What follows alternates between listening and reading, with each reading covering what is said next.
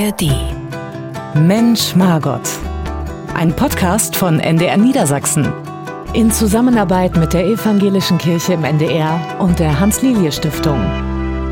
Ja, ganz herzlich willkommen. Schön, dass Sie alle wieder dabei sind bei Folge 75 70, Margot. Oh, das ist ja richtig ein Jubiläum, 75. Ja, und wir haben wirklich auch eine tolle Folge heute, finde ich. Ähm, also ein tolles Thema, weil ich bin ja studierter Kulturwissenschaftler. Ah ja, das vergesse ich manchmal. Sehr schön. Ich vergesse das auch manchmal.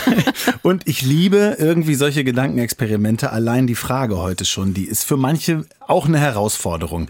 Die Frage oder unser Thema heute lautet, was bedeutet eigentlich Deutsch sein? Brauchen wir eine neue Definition davon, was Deutsch ist? Was ist überhaupt typisch Deutsch? Und wie lange noch? Ist unsere alte Identität überholt? Brauchen wir eine neue? Fragen zum schwindelig werden. Und bevor wir versuchen, die zu beantworten, ein kurzer Zusatz. Mensch Margot gibt's natürlich in der ARD Audiothek zum Nachhören. So, vielleicht fangen wir mal ganz ganz äh, ja zum Einstieg vielleicht ganz klar an, Margot, gibt es überhaupt für dich eine deutsche Identität? Und wenn ja, wie viele?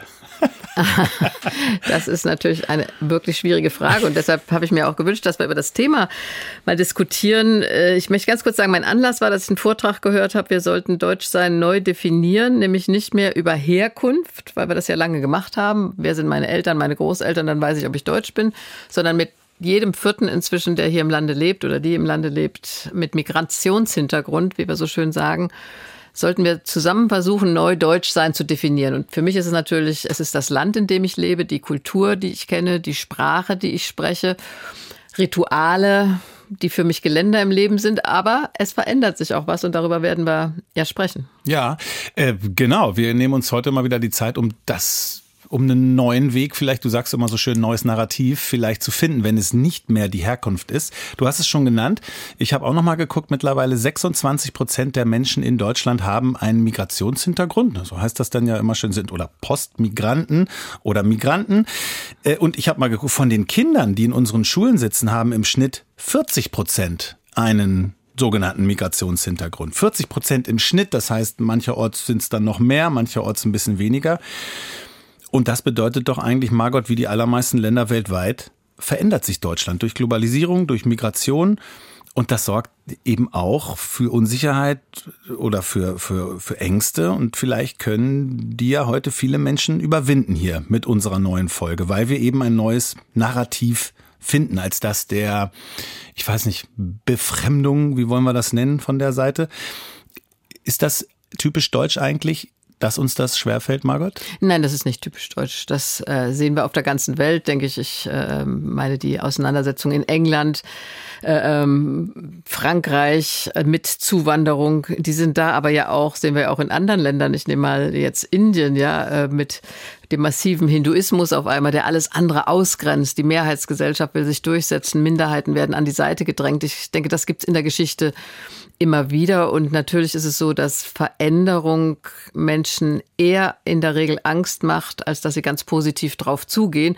Und das würde ich gerne verändern in diesem Narrativ, dass wir sagen, lass uns das doch positiv sehen. Wir sind nicht so eng, sondern da ist auch Vielfalt äh, mit ins Land gekommen. Ich habe dir ja mal erzählt, ich komme aus einer Kleinstadt die von Zuwanderung gelebt hat. Und da war auch erst ganz viel Abwehr, aber dann ist doch auch ganz viel gelungen. Und für mich fängt das ja schon an mit, äh, ähm, mit der Ernährung die sich bei uns auch vollkommen verändert hat. Ja, also bei uns zu Hause gab es immer Kartoffeln und dann kamen die Italiener mit Nudeln. Ferrero, ja, und meine Mutter hat dann auch gesagt, Spaghettifresser und sowas isst man nicht.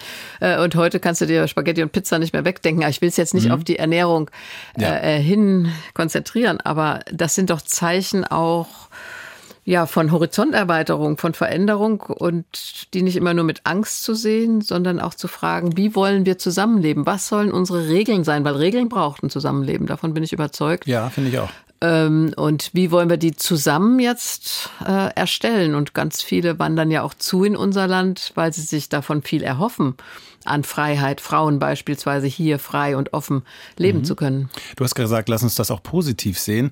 Ähm, bevor wir in die Tiefe gehen, hätte ich nämlich auch noch was vorweg. Das klang schon an in unserer letzten Folge über Wohlstand. Da gab es wirklich sehr viele Reaktionen, viele positive, auch, auch Kritik. Aber ich glaube, das ähm, hat viele von Ihnen bewegt. Und da war ja eben auch ein Ansatz, dass, ähm, dass wir Zuwanderung brauchen. Ich sage es nochmal, 25 Prozent aktuell mit Migrationshintergrund, in den Schulen 40 Prozent.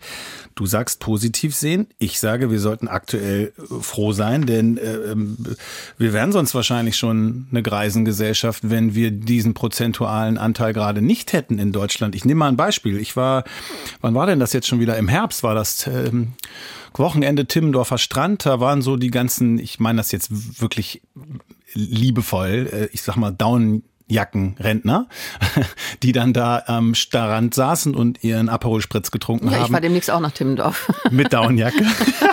und trinkst deinen Aperol Spritz. Ja, genau. Äh, ich habe ihn auch getrunken und ich hatte auch eine Downjacke. Nein, alles gut. Aber du, du, weißt, welches Bild ich versuche zu entwerfen. Was auf jeden Fall dort stattgefunden hat, waren, die wurden wirklich größtenteils in sämtlichen Restaurants, in sämtlichen Kneipen von Syrern und Afghanen bedient. Ich habe die Jungs und Männer äh, gesprochen, ich habe gefragt, wo die herkommen, weil wirklich war, wir hatten 2015 die Bilder vor Augen, wer kommt da alles über die Grenze, 800.000 Leute. Zu einem großen Teil standen die dort und haben diese Jobs ausgefüllt. Aber ich meine natürlich nicht nur Kellner, Kellnerin, ich meine auch Ärzte, ich meine Ärztinnen, ich meine Ingenieure, Erzieher, Erzieherinnen.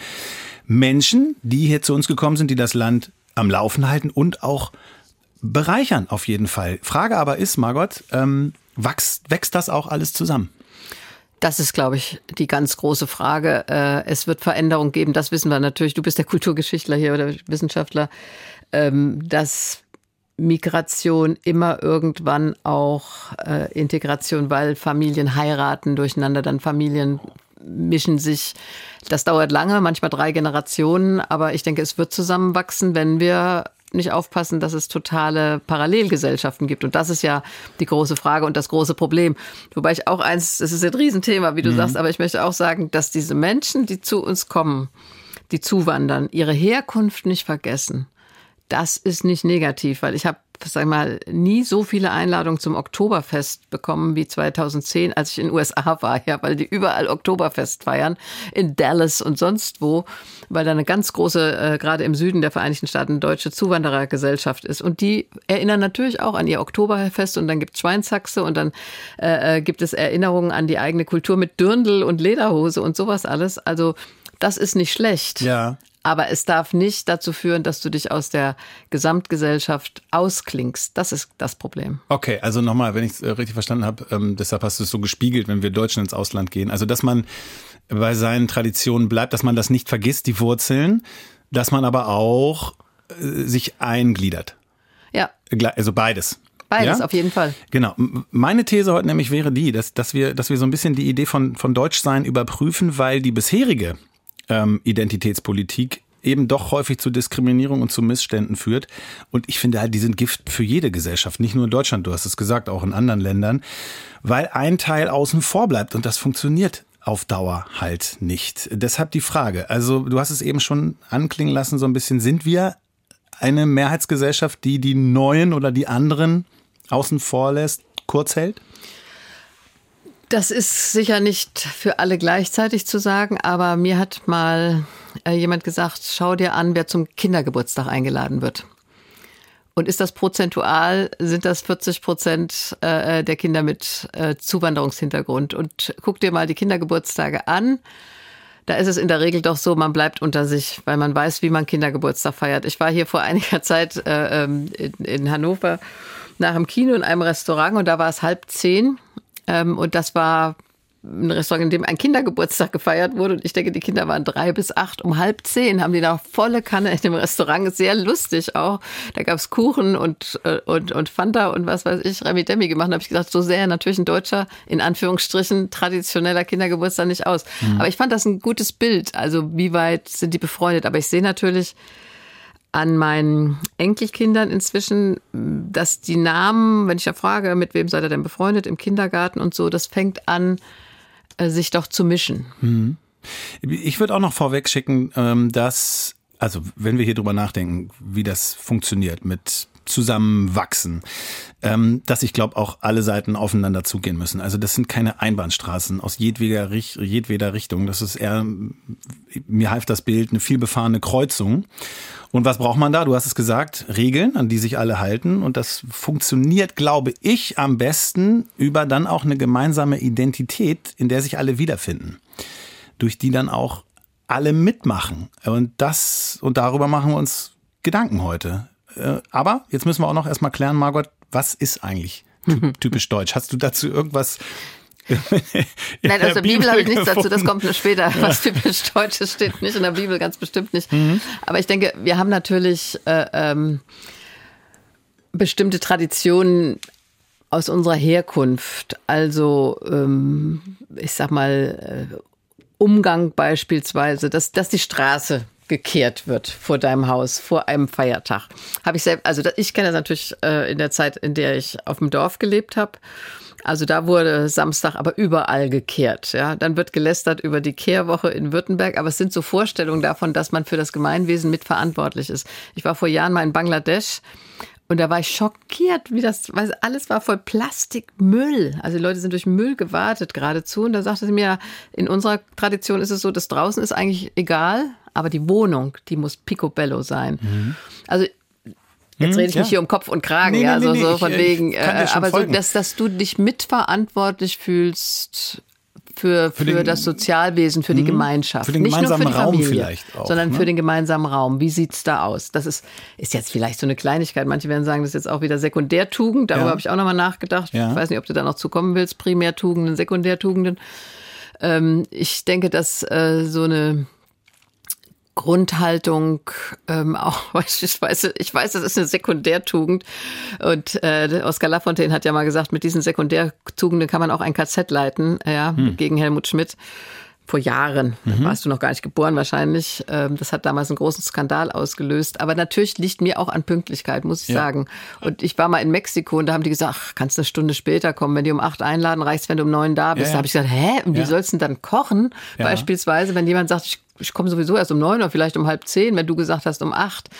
Also so eine Verlässlichkeit, ich weiß, da bin ich spießig, aber das daran nicht mehr. Nee, ich finde das gar nicht so spießig, weil wir reden ja über Werte, wir haben gerade beide genannt Regeln und ich glaube auch, deshalb habe ich das gesagt, dass, dass ähm, man so eine gemeinsame Identität schaffen muss, damit auch alle an diesem Strang ziehen und auch Lust haben, sich an diese Regeln zu halten. Aber Daher, jetzt muss ich mal sagen, ich ja. habe mich jetzt wirklich auf Regeln bezogen. Ja. Werte sind noch was anderes. Und, ja. und die Werte, das wären ja dann die Primärtugenden, ähm, Mut, Besonnenheit oder auch die christlichen Glaube, Liebe, Hoffnung, also diese Primärtugenden. Ich denke, über die müssen wir uns zuallererst verständigen. Auch Solidarität ähm, und das können wir schnell, relativ schnell mit anderen, glaube ich, auch finden. Ich glaube, da kommen wir sogar im hinteren Teil hin, weil das könnte eventuell der gemeinsame Nenner sein, so die Werte. Gucken wir aber erstmal auf das, was du Sekundärtugenden gesagt hast, denn das findet man dann deutlich wieder, wenn man die Leute fragt, was bedeutet eigentlich Deutsch sein? Das wollen wir ja eben gemeinsam hier definieren. Wir haben sie gefragt, wann ist man Deutsch? Und zwar Menschen mit und ohne Migrationshintergrund. Ich würde sagen, dass man sich damit identifiziert, hier zu sein, dass man sich wohlfühlt, mit Menschen ähm, sich beschäftigt, deutsche Gewohnheiten kennt. Für mich hat es immer auch geholfen, in der Schule gut auszukommen, Verein, sich anzumelden, Fußball zu spielen. Das ist für mich auch wichtig gewesen persönlich. Ich bin in Russland geboren und meine Freundin Rumänien. ist in Rumänien geboren. Das ist eine schwierige Sache. Also wir sind ja selber nicht hier geboren und äh, ja, das familiäre halt, ne, finde ich. Also ich bin in Polen geboren, bin damals mit zwölf Jahren nach Deutschland gekommen. Also man hat sich ja irgendwann mal so eingelebt. Ich glaube, es sind kleine Dinge. Angewohnheiten wie zum Beispiel pünktlich sein, gewisse Traditionen mögen. Man muss sie nicht unbedingt machen, aber wenn man sich damit identifiziert, dann ist man, glaube ich, kann man von sich selber behaupten, deutsch zu sein. Es ist völlig unabhängig, denke ich, wo man geboren ist, ne? sondern es ist ganz einfach, wo man seinen Lebensmittelpunkt hat, dass man die Sprache spricht natürlich auch und dass man sich so ein bisschen einfügt. Ich denke, man sollte ruhig einen Teil seiner Kultur natürlich immer im Herzen haben, aber wenn man woanders lebt, dann denke ich, sollte man das auch annehmen. Ich glaube, man wird als Deutscher geboren und man sollte irgendwie, man kann Deutsch werden, aber nicht so rein Deutsch. Das ist eher etwas Spezielles, meiner Meinung nach. Ich bin Flüchtling, bin 2016 hier nach Deutschland gekommen. Ich bin Student an LOH, Lehramt. Wir haben uns integriert, obwohl wir äh, Kurden sind von der Nationalität, aber trotzdem ist man deutsch, weil man hier aufgewachsen ist. Ich glaube schon, dass das äh, ist, wenn man hier geboren ist, dass einen das deutsch macht. Ich glaube schon, dass es da auch bestimmte Charaktereigenschaften gibt, die man dann irgendwie hat. Was macht jemand deutsch? Ich glaube, Kultur, Schule, Integration. Ich war in Griechenland geboren. Ich bin in Deutschland für die letzten neun Jahre. Ich glaube, es kommt mehr vom Innen, wenn man sich dazu bereit fühlt, wenn man merkt, dass man sich angepasst hat. Also ich glaube, das ist bei jedem unterschiedlich. Spannend, oder?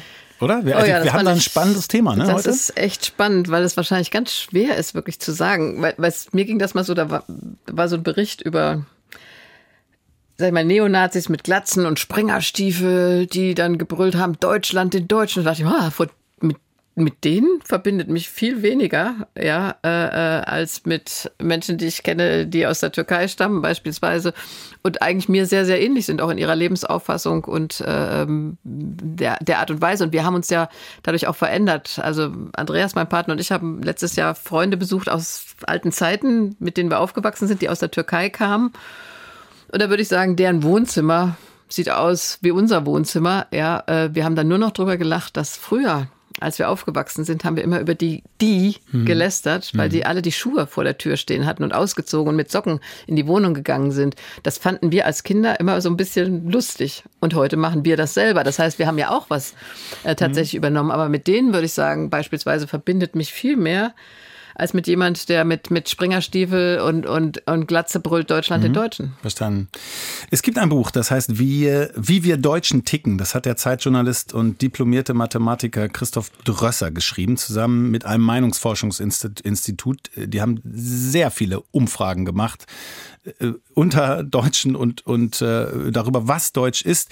Ergebnis ganz grob, wir sind, also, ähm, da wieder der Kulturwissenschaftler sozusagen eine Beschreibung des Ist-Zustands aktuell. Also, wir Deutschen sind eher brav. Die Hälfte der Männer setzt sich beim Pinkeln hin, zum Beispiel. Ein Ergebnis. Das ist das Deutschsein? Oh, das ist lustig. Außerdem sind die Deutschen häuslich. Nur jeder Siebte geht abends äh, häufig vor die Tür. Also wir sind weniger Partytiere. Stattdessen feiern wir gerne Hochzeiten, gerne Taufen, Geburtstage, Familie geht vor. Und der Klassiker, das Klischee, ja, wir sind eine disziplinierte, pünktliche und ordnungsliebende Nation. Das war jetzt der eigene Blick. Ganz kurz dagegen auch noch die europäischen Nachbarn. Die halten die Deutschen vor allem für gut organisiert, akkurat und leicht pedantisch. Du schreibst, machst du da Haken hinter? Passt das? Hm?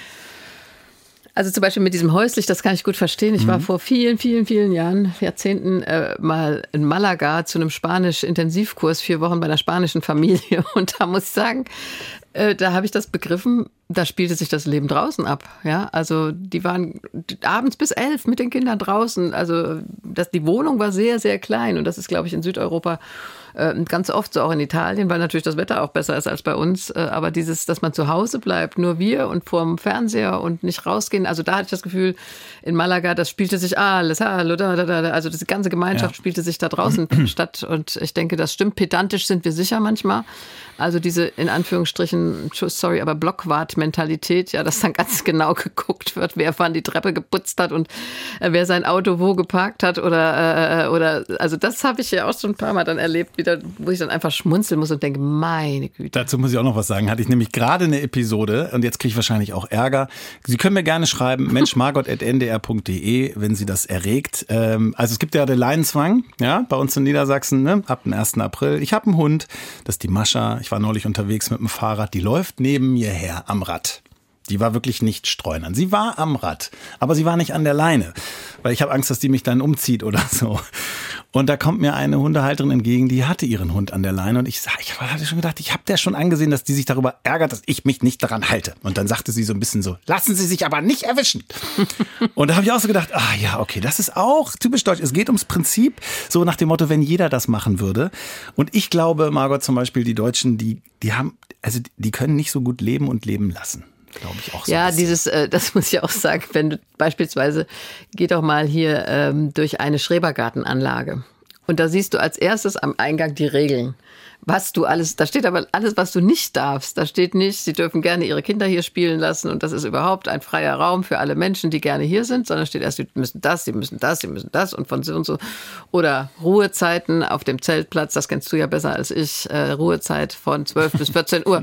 Kein Verkehr mehr äh, nach 22 Uhr. Also es ist so, das finde ich dann auch, oh, das, das, könnten wir gerne ein bisschen auflockern äh, durch Zuwanderung und Menschen, die das ein bisschen lockerer sehen. Weißt du, was auch noch typisch Deutsches? Ähm, die ja sogenannte German Angst hört man ja immer so ein bisschen wieder, dass man sich Sorgen macht, ne? dass man so ein bisschen übertrieben darüber nachdenkt, okay, wo geht das alles hin und, und was passiert mit uns? Und meine Theorie ist heute, dass das eben auch ein großer Grund dafür ist, dass wir, dass wir an allem so ein bisschen festhalten, dass wir Angst vor Veränderung haben, wie du es eingangs schon gesagt hast, und dass wir uns schwer tun mit einem, ich würde es jetzt mal so nennen, das ist ja unser Ziel heute so ein bisschen mit einem neuen deutschen Wir.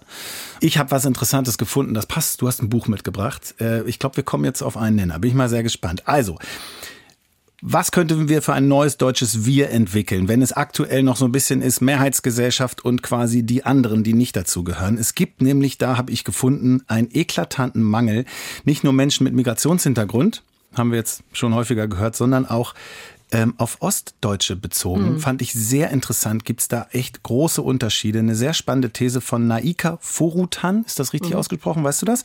Ja. Das ist die wohl bekannteste Migrationsforscherin äh, in Deutschland. Die sagt, dass sowohl Menschen mit Migrationshintergrund als auch Ostdeutsche nicht komplett dazugehören, nicht auf Augenhöhe sind mit der westdeutschen Mehrheitsgesellschaft. Und ich sage nochmal, wir reden von 26 Prozent Menschen mit Migrationshintergrund, 15 Prozent Ostdeutsche. Demnach wären 41 Prozent der Bevölkerung quasi nicht Teil des, ähm, wie soll man, des, des inneren Zirkels oder was? Wie, wie, wie würde man das, weißt du, was damit gemeint ist? Ja, sie fühlen sich nicht als Teil äh, der Gesamtgesellschaft oder der Mehrheitsgesellschaft, wobei die Mehrheitsgesellschaft mit 59 Prozent dann gar nicht mehr so viel Mehrheit hat. Und ich denke, das müssen wir uns äh, klar machen. Aber die Ausgrenzung der Ostdeutschen und das, das Ausgrenzungsgefühl, ist ja inzwischen auch belegt, beispielsweise durch Studien, die zeigen, in wie vielen äh, Unternehmen beispielsweise ostdeutsche Führungskräfte sind. Äh, oder ich nehme jetzt auch mal unsere Kirche beispielsweise. Da waren am Anfang nur westdeutsche Bischöfe in Ostdeutschland auf einmal. Ähm, also dass dieses Gefühl dann Ostdeutscher in Gesamtdeutschland irgendwie als minderwertig und nicht auf Augenhöhe angesehen zu werden, das ist auch bis heute noch nicht völlig dahin. Und das müssen wir auch sagen, das haben wir noch gar nicht aufgearbeitet. Also mhm. was das hieß für eine ostdeutsche Gesellschaft, in der 80 Prozent der Bevölkerung, den, also der arbeitenden Bevölkerung, den Arbeitsplatz verloren haben oder wechseln mussten. Also gigantische Umbrüche, 89, 90 bis Mitte der 90er während in Westdeutschland alles gleich blieb und höchstens das Land größer geworden ist vom Grundgefühl her. Ich, ich zitiere auch mal aus dieser Studie beziehungsweise aus dem Buch von ähm, Naika Forutan. Die sagt wirklich, also Migranten wie auch Ostdeutsche werden in der Kritik an ihrer Benachteiligung nicht ernst genommen, sondern im Gegenteil zu Jammerossis oder Opfern degradiert. Das sagen mehr als 40 Prozent der Westdeutschen von den Ostdeutschen. Also das ist so nach dem Motto, die erste Reaktion ist häufig, ihr jammert ja nur. Im, im nächsten Schritt, ich mache mal weiter, wenn sich die Probleme nicht mehr leugnen lassen, weil man sie mit Zahlen messen kann, dann sucht die Mehrheitsgesellschaft Gründe und sagt dann häufig, naja, ihr seid selber schuld, strengt euch mehr an. Sowohl Migranten als auch Ostdeutsche. Und damit, so der Vorwurf, weist die Mehrheit die Schuld eigentlich von sich und schützt die eigene Machtposition. Und beiden Gruppen wird suggeriert, ihr seid kein selbstverständlicher Teil dieses Landes, ihr seid später angekommen, stellt euch hinten an. Und das, ich weiß nicht, wie lange das noch. Äh, also wenn wir das jetzt mal so hinnehmen, dass das jemand, der sich auskennt mit Migrationsforschung und der sagt, das findet statt, wie lange können wir denn das noch so hinnehmen? Also das ich denke, haut doch nicht hin. In nein, das können wir nicht hinnehmen. Es wird sich auch verändern. Es wird auch einfach nicht so stehen bleiben. Aber ich finde, dass Naika Porotan, die ich mal in einem Vortrag auch gehört habe, die ist wirklich eine tolle Frau, die einen echt begeistern kann, ähm, dass sie ja sagt, wir können über unser absolutes Ja zur Demokratie, zur Freiheit jedes Menschen, ich sage jetzt auch mal zur Religionsfreiheit jedes Menschen in diesem Land, zur Gleichberechtigung von Männern und Frauen, also ein positives Bild von Deutschland schaffen als ein Land der Freiheit, der Demokratie, der Beteiligung. Sie müssen sich beteiligen können und auch der Anerkennung. Ich denke es beispielsweise auch, ähm, die Parteien sind gefordert, dass wirklich in den Parteien auch sichtbar wird. Wir sind ein pluralistisches Land. Das wird meines Erachtens im Bundestag immer nur in Einzelpersonen sichtbar, aber nicht äh, in der Gesamtrepräsentanz. Wie sehr sind denn äh, Menschen mit Migrationshintergrund, das ist immer so eine blöde Definition, aber Menschen, die äh, ja nicht seit vier Generationen hier im Land leben, beteiligt in, in kommunalen Parlamenten beispielsweise. In der Umfrage eben hat jemand gesagt, Vereine, finde ich auch ganz wichtig. Äh, das ist auch eine große Integration hier in Feuerwehrvereinen. Ja, und wir wissen ja auch, Schrebergärten habe ich vorhin genannt, dass inzwischen immer mehr äh, äh, junge Familien gerade auch äh, äh, Schrebergärten suchen und dann muss man das aushandeln, wie die verschiedenen Kulturen zusammenleben. Mhm. Also ich denke, wenn wir Demokratie jetzt demokratisch in Freiheit, Gleichheit, Menschenwürde, die Würde des Menschen ist unantastbar, Religionsfreiheit, Redefreiheit, Meinungsfreiheit, wenn wir das als die großen Bögen über diesem Land nehmen, mhm. äh, Respekt, also Respekt vor jedem, vor jeder, mhm. äh, ähm, dann ist das, finde ich, wie Naika Furutan das aufzeichnet, ein guter Weg. Ja, aber kontrastiert stark ähm, dieser Bogen, den du beschrieben hast, mit der aktuellen Diagnose von ihr, denn sie sagt auch noch total spannend, weil du sagst gerade Beteiligung. Sie prophezeit, dass die Konflikte sich noch verschärfen, wenn Migranten und Ostdeutsche eben nicht mehr, oh, ich nenne es jetzt mal wirklich, ich zitiere, unten bleiben wollen. Wenn die nicht mehr Putzfrau bleiben, sondern Rechtsanwältin werden wollen, dann geht es um die ökonomische Verteidigung, äh, dann geht es um ökonomische Verteilungskämpfe, so ist richtiger, und darum, dass man bestimmten Gruppen bestimmte Plätze in der Gesellschaft zuweist. Und an diesem Punkt sind wir gerade. Also das sie. möchte ich sagen, da sind wir aber auch wirklich längst. Äh, ähm, also es gibt äh, eine Generation ja auch von Anwältinnen, Ärzten, ähm, die, die, deren Eltern beispielsweise aus der Türkei hier zugewandert sind. Und natürlich ist Bildung und sozialer Aufstieg immer in Verbindung. Und deshalb ist ein ganz wichtiger Punkt, du hast am Anfang gesagt, es gibt eben Schulen, wo weit, weit mehr als 40 Prozent der Kinder äh, aus Familien mit Migrationshintergrund kommen, dass die besonders gefördert werden, weil, weil Bildung ist, glaube ich, der Zugang zu der gesamten Gesellschaft. Und dann wird es natürlich nicht mehr so sein, dass äh, in Timmendorf die einen bedienen äh, und die anderen bedient werden, sondern das wird sich mischen. Und das verändert dann auch eine Gesellschaft. Ähm, genau. Und ähm, sie sagt eben auch, dass das allein diese Veränderung, die da gerade stattfindet, ähm, dass zum Beispiel Frauen und auch Muslime und die Ostdeutschen aus ihren vorher bestimmten Rollen ausbrechen und sich weigern, den ihnen zugewiesenen Platz länger auszufüllen, dass sie sagt, dass das auch positiv ist, weil sich durch solche Energien die Welt weiter dreht und die Dinge verändern. Vielleicht werden wir dadurch auch äh, wirklich ein, ein Stück weit, ein Stück weit ist immer, das Wort mag ich eigentlich gar nicht, aber etwas gelassener äh, und entspannter mit diesem Festhalten, wie genau es zu sein hat. Das haben wir ja vorhin schon mhm. gesagt. Also ja, wie genau die Regeln sind, die müssen exakt durchgehalten werden, sonst kommt einer und sagt, passen Sie mal schön auf, äh, wie Sie sich hier ja. äh, zu benehmen haben.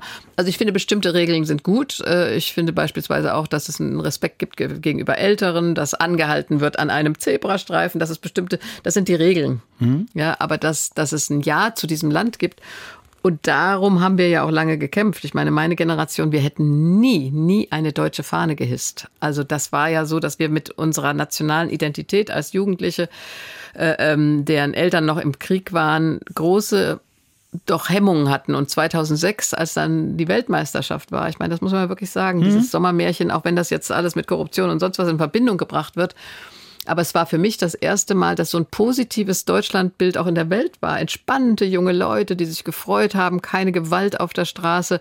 Äh, ich weiß, dass meine Tochter dann auch noch eine Fahne hissen wollte. Ich habe gesagt, nee, nee, also so weit kommt es noch. Ja. Aber ich habe, ich habe, also ich identifiziere mich mit meinem Land. Ich bin Deutsche auch durch und durch von meiner Prägung her. Aber ich freue mich, wenn das Land bunter, vielfältiger und ein bisschen entspannter ja. wird. Und ein bisschen offener insgesamt. Und wir haben es gerade gehört, also es passiert automatisch dadurch, dass diese Gruppen, die sonst außen vor gehalten wurden, gerade trotzdem auch mitmachen wollen, mitgestalten wollen. Und deshalb ja heute auch die Frage oder die Suche nach einer neuen deutschen Identität, womit wir gleich weitermachen. Ich habe da noch ein paar Punkte, aber jetzt will ich doch mal wissen, was du mitgebracht hast. ich wollte ähm, kurz erzählen, dass, dass es das Thema natürlich schon wahrscheinlich immer gibt, weil Migrare heißt Wandern und Wanderungsbewegungen gibt es seit Menschengedenken, wirklich seit wir Historie, historisch überhaupt irgendwas nachweisen können, gab es immer Völkerwanderungen hierhin und dahin und dorthin. Also das ist nichts Neues. Es gab nie, das würde ich gerne nochmal sagen, es gab ja nie was Statisches. Exakt hier sind die Grenzen. Allein wenn wir uns Europa anschauen, wie oft die Grenzen verschoben wurden. Ich habe ja erzählt, letztes Jahr waren wir im Sommer in Masuren und wenn du die Geschichte anschaust, wer da alles war, Schweden, Polen, selbst Napoleon und die Deutschen und so weiter. Also ganz Europa hatte immer Grenzen, die sich verschoben haben. Ja, also mhm. hat England auch noch mitgespielt. Also insofern ist das normal. Wir müssen es erstmal als normal ansehen. Und dann ja. wollte ich als Beispiel bringen, das gab es eben auch schon in der Bibel. Ja. Da kommen die Babylonier, erobern Jerusalem, zerstören den Tempel und die nehmen die Elite Israels, die Elite des Landes mit in babylonische Gefangenschaft nach Babylon. Und die sitzen nun da, gibt's das berühmte Lied ja, At the Rivers of Babylon, die sitzen nun da in Babylon und sehnen sich die ganze Zeit zurück nach Hause. Sie wollen zurück nach Jerusalem. Und dann sagt ihnen der Prophet Jeremia, und jetzt kommt mein etwas längeres Zitat heute, so spricht der Herr Zebaoth, der Gott Israels, zu allen Weggeführten, die ich von Jerusalem nach Babel habe führen lassen baut Häuser und wohnt darin, pflanzt Gärten und esst ihre Früchte, nehmt euch Frauen, zeugt Söhne und Töchter, nehmt für eure Söhne Frauen und gebt eure Töchter Männern, dass sie Söhne und Töchter gebären, mehrt euch dort, dass ihr nicht weniger werdet, suchet der Stadt Bestes. Und ich finde den Propheten da sehr klug. Der sagt, bleibt nicht immer da mit eurer Sehnsucht nach Hause und wie es früher war und wie es damals war, sondern da, wo ihr seid, baut Häuser, pflanzt Bäume, bringt Nachwuchs zur Welt und sucht das Beste des Landes, der Stadt, mhm. des Landes, in dem ihr lebt. Und mhm. wenn wir das so sehen, dann würden wir ja auch sagen, schön, dass Menschen zu uns kommen. Du sagst ja auch, wir brauchen Zuwanderung. Lass sie Häuser bauen, Bäume pflanzen, Kinder zeugen und Teil unseres Landes werden. Jetzt zucken wahrscheinlich so 10 Prozent der Bevölkerung, ich weiß nicht, wie viele Leute die AfD wählen, will ich auch alle nicht über einen Kamm scheren, aber wahrscheinlich, ähm, sagen wir mal, wenn wir es ein bisschen weiterziehen, noch 20, 30 Prozent, die, da kommt jetzt so eine Abwehrgefühl, eine Abwehrhaltung wahrscheinlich, um zu sagen, ja, aber warum denn? Warum? Wieso? Ähm, und ich glaube, da will ich deshalb jetzt nochmal wirklich ansetzen, dass wir jetzt noch äh, ja in so eine Richtung eines Ergebnisses heute kommen, weil mit dieser Abwehr wird es, glaube ich, nicht länger funktionieren, weil mehr Migration stattfindet. Du hast gesagt, hat es immer schon gegeben, aber ich glaube, so doll und wie heutzutage ist es vielleicht doch noch nicht, weshalb irgendwie die Leute ja als Gegengespür oder Gefühl häufig haben, ey, ich brauche irgendwie, das ist mir jetzt, das geht mir so durcheinander, ich brauche irgendwie Sicherheit, ich brauche irgendwie, mh, mm, ähm, ähm, wie, wie nennen wir das denn mal? Ein, ja, eine, eine Identität, ja, die, die, die mich irgendwie so hält und, und, und, und Struktur gibt. Und das ist halt bisher, finde ich, eben eine, die nicht mehr funktioniert, dadurch, dass es äh, sich so mischt. Und deshalb Machen wir mal weiter bei der Überlegung, wie könnte es zukünftig sein? Wir hatten es festgehalten, Mehrheitsgesellschaft gegen noch Minderheiten, die noch nicht so ganz zusammenpassen oder zusammengemischt sind in einem gemeinsam großen Gebilde. Ich habe dazu diesen Satz vom deutsch-amerikanischen Psychoanalytiker Eric H. Erickson gefunden. Der sagt, Identität ist der Schnittpunkt zwischen dem, was eine Person sein will und dem, was die Welt ihr gestattet mhm. zu sein. Ich setze das hier, weil jetzt ja die Frage ist, also wie gestatten wir denen, ähm, die sich aktuell noch aus den Räumen der Mehrheitsgesellschaft zurückziehen, ähm, mitzumachen, dabei zu sein? Und wie gestatten wir denen, die sich im Moment zur Mehrheitsgesellschaft ziehen, ähm, das zuzulassen? Unsere These heute war ja mit einem vielleicht neuen Narrativ. Also entwerfen doch mal, entwerfen wir doch mal in Gedanken ein jetzt neues deutsches Wir, Margot. Und zwar für, ich zähle es wirklich mal auf, Ostdeutsche, Migranten, Menschen aus einkommensschwachen Familien, Menschen mit einer Behinderung, Lesben, Schwule, Bisexuelle, Menschen, die sich als trans, inter oder queer identifizieren. Okay? Wollen wir mal für alle zusammen so einen Wurf so einen Wurf vielleicht formulieren. Und das ist wirklich schwierig. Ich habe da lang dran gesessen. Ich habe dazu ein Zitat von Friedrich Nietzsche gefunden. Ähm, und das ist insofern jetzt ganz lustig eventuell, weil es die letzten 30 Minuten so ein bisschen auf den Kopf stellt, was wir hier gemacht haben, Margot. Dieses Zitat geht so. Friedrich Nietzsche. Es kennzeichnet die Deutschen, dass bei ihnen die Frage, was ist Deutsch, niemals ausstirbt. Was ich damit meine, es ist typisch deutsch, sich immer wieder zu fragen, was typisch deutsch ist. Vielleicht sollten wir genau das eigentlich nicht mehr tun. Um dann zu sagen, die gehören dazu, die gehören nicht dazu. Wer ist hier schon vier Generationen lang? Wer noch nicht? Weißt du, was ich meine? Weil dann hast du ja automatisch ein Problem, weil dadurch hast du ja ein Bild, dem man zu entsprechen hat, um dazuzugehören. Und es so eine normative Vorgabe gibt, hier ist die Schablone, sieh zu, dass du der entsprichst, willkommen im Club. Ich finde das einen guten Gedanken. Dann könnten wir aber sagen, was ist Deutschland? Und da habe ich ja vorhin schon gesagt, also wenn Deutschland wir definieren als ein freies, weltoffenes, ich wünschte mir auch nicht pedantisches, sondern entspanntes Land, in dem Menschen unterschiedlicher Herkunft mit Respekt voreinander, das ist mir ganz wichtig, mit Solidarität für die Schwachen am Rande, gerade die Alten und die Kinder, eine demokratische Gesellschaft gestalten, in der alle gleiche Rechte haben. Frauen, wie hast du eben gesagt, Homosexuelle, andere, aber eben auch Menschen ganz gleich welcher Hautfarbe oder Herkunft, dann könnte das ein sehr, sehr positives Bild sein von Deutschland in der Welt. Äh, das haben wir nicht im Moment, aber ähm, dann wären auch die Primärtugenden entscheidend. Und das ist eben ja Besonnenheit, Gerechtigkeit, äh, ähm, Mut, auch ähm, und Solidarität gehört eben auch dazu. Äh, und das andere, darüber könnte man vielleicht auch manchmal mal schmunzeln. Mhm. Deshalb so ein bisschen das Plädoyer heute finde ich. Ähm, also weil ich ja auch Regeln gut finde und ich finde auch ähm, was hatten wir vorhin noch? Äh, Regeln und Werte, genau, da kommen wir jetzt ja hin. Werte auch gut. Aber ich glaube, insgesamt hilft es vielleicht so ein bisschen den Wandel als Zustand, ich meine, es ist ja auch ein Naturzustand, die Natur ändert sich ja auch stetig und ständig, den Wandel zu akzeptieren und auch so ein bisschen laufen zu lassen, mit allerdings mit, mit Herz, mit Hirn, mit Verstand, mit Fleiß, meinetwegen auch mit Ordnung und meinetwegen auch mit bisschen Pünktlichkeit. Also es geht doch, es geht doch, es geht doch beides, oder nicht, oder? Ja, oder, oder meine, muss man immer Angst haben, dass ähm, wenn die Leute nicht die Straße kehren oder bis nachts um 22 Uhr feiern, dass, dass da was kaputt geht? Also es ist doch beides, dass wir auf der einen Seite sagen müssen, äh, lasst uns ein bisschen weltoffener sein. Dann möchte ich aber auch sagen, wer zuwandert, äh, ähm, also da muss der junge Mann auch den Respekt haben, der ältere Dame wie mir jetzt auf dem Bürgersteig Platz zu machen, dass sie durchkommt. Ja, mhm. das ist ja auch sowas. Mhm. Also da das Gefühl hast, also wie ist es mit dem Respekt gegenüber anderen? Also das erwarte ich von der im Moment noch deutschen Mehrheitsgesellschaft, aber das erwarte ich ganz genauso von denen, die aus einem Zuwanderungsmilieu kommen. Man muss ja sagen, ganz viele, die, die sind schon dritter und vierter Generation hier, ja, die denken ja genau wie du und ich. Da, da gibt es gar keine, glaube ich, gar keine Differenzen, aber es gibt natürlich auch äh, äh, Menschen, die aus einer Kultur kommen und gerade junge Männer, sagen wir immer wieder, nicht alle natürlich, aber da gibt es welche, die keinen Respekt vor Frauen haben beispielsweise mhm. oder keinen Respekt vor der Polizei, müssen ja. wir auch mal sagen. Ja, absolut. Oder muss man sagen, Respekt vor der Polizei. Also die Polizei darf auch niemanden niederknüppeln, aber da gibt es in unserem Land ja Regeln. Mhm. Äh, ähm, aber die Polizei hat hier durchzusetzen, was an staatlichen, gesetzlichen Regeln gilt. Und deshalb ist Respekt vor der Polizei ähm, wichtig, aber ganz genauso natürlich für, für Klimakleber und andere. Ja, ja also das ja. gilt für alle. Ja. Das muss man ja sagen. Und äh, ich finde, das ist wichtig, dass wir jetzt nicht so tun. Ich will auch nicht so tun, äh, äh, alle, alle Menschen sind lieb und gut. Das ist nie. Das sind nicht alle, äh, die jetzt seit fünf Generationen in Deutschland leben. Oder sind nicht alle, die erst in erster, zweiter, dritter, vierter Generation in Deutschland leben. Da gibt's aber die, die gemeinsam dieses Land gestalten wollen, zum Besten aller Menschen, die hier leben, mhm. und die müssen sich zusammentun. Genau, genau. Und für die war so die Überlegung, etwas Narrativ zu schaffen, an dem irgendwie auch alle beteiligt sind. Übrigens hatte wirklich so häufig schon diese Diskussion bei fehlgeleiteter oder fehlgeschlagener Integration. Woran liegt's?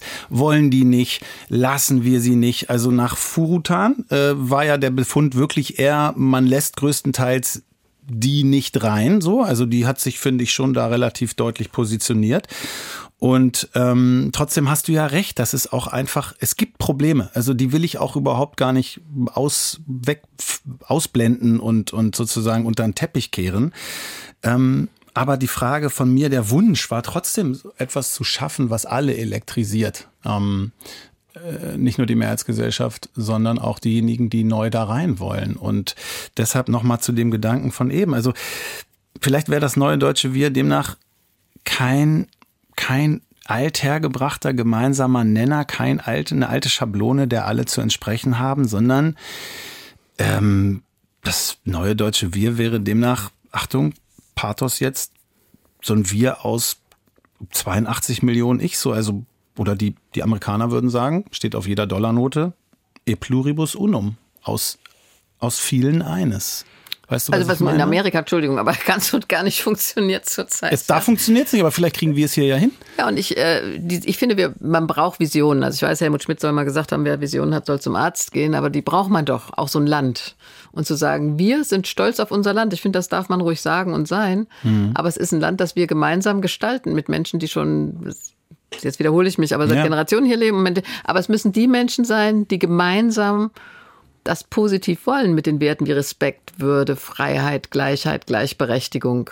Die müssen sich zusammentun. Und dann Mhm. wird es immer welche geben, rechts und links, äh, die das ablehnen. Mhm. Äh, Und deshalb müssen die, äh, müssen, müssen wir uns zusammentun und alles tun, damit gerade bei den Kindern angesetzt wird in den Schulen, dass die wirklich wissen, sie sind Teil dieser deutschen Gesellschaft. Sie gehören dazu. Aber das hatten wir ähm, schon mal, fällt mir gerade ein, in einer Folge über Zusammenhalt. Ne? Mhm. Da, weißt du noch, da war das Ergebnis auch, okay, es gibt viele schlimme Schlagzeilen und viele schlimme Einzelfälle, aber im Großen und Ganzen, der dicke, fette Bauch der Gesellschaft, 60 bis, ich weiß nicht, waren sogar 70 Prozent, wollen das, wollen an einem Strang ziehen und, und sind zukunftsgewandt und optimistisch. Und eigentlich ist dein Appell gerade, geht an diese große Mehrheit, die dieses Gefühl und vielleicht dieses neue Narrativ schafft und nicht unterscheidet in okay, gehört ihr dazu oder gehört ihr nicht dazu? Sondern irgendwie alle per se gehören dazu und wir wollen gemeinsam irgendwo hin und was machen. Und dann ladet euch mal ein, gegenseitig zum Abendessen. Setzt euch an einen Tisch oder macht ein, ein Fest im Viertel, im Stadtviertel. Äh, Ich habe das mal in Augsburg erlebt. Die machen dann so eine ganz lange Tafel am Friedenstag. Die haben echt einen Feiertag in Augsburg am 8. August. Und dann gibt's eine ganz lange Tafel und alle, die da wohnen, bringen ihr Essen mit und dann vermischt sich das auf natürliche Weise. Man kommt miteinander ins Gespräch. Ich glaube, das ist auch das Allerwichtigste. Mhm. Begegnungsorte. Ja. Ja, miteinander in Kontakt treten. Okay. Ähm, ich weiß nicht, ob wir. Es ist wirklich ein schwieriges Thema. Ich hoffe, wir haben uns nicht verhoben, Margot, aber ähm, Ich finde, wir haben was positive Signale gesetzt. Mich stört, dass das immer alles hm, negativ problembelastet nur gesehen. Ich sehe auch die Probleme, keine Angst. Also ich bin nicht blauäugig, wird dann immer gesagt. Aber wir müssen positive positive, ja, jetzt wieder Narrative Na, sag's schaffen. doch mal. Sag's ja, doch mal. und da, da finde ich, hat die Naika Vorotan recht, indem sie sagt, wir müssen postmigrantisch sagen, was ist Deutschland, was wollen wir mit diesem Land und können das nicht immer in der Vergangenheit äh, äh, definieren, sondern jetzt und heute und für die Zukunft. das haben wir heute versucht. Und wenn Sie dazu Anregungen haben, schreiben Sie uns sehr gerne menschmargot.ndr.de. Wir sind sehr gespannt, was Sie davon halten. Ganz herzlichen Dank. Und wenn Sie Mensch Margot gerne hören, dann hören Sie doch auch mal rein in den Podcast Tee mit Warum mit Schauspielerin Denise Mbay. In diesem Podcast geht es nämlich auch um die großen Fragen des Lebens. Alles in der ARD Audiothek. Margot, ganz herzlichen Dank. Und? Und ja, bleiben Sie behütet. Mensch Margot. Ein Podcast von NDR Niedersachsen. Zu hören in der ARD Audiothek, in der NDR Niedersachsen App und überall da, wo es Podcasts gibt.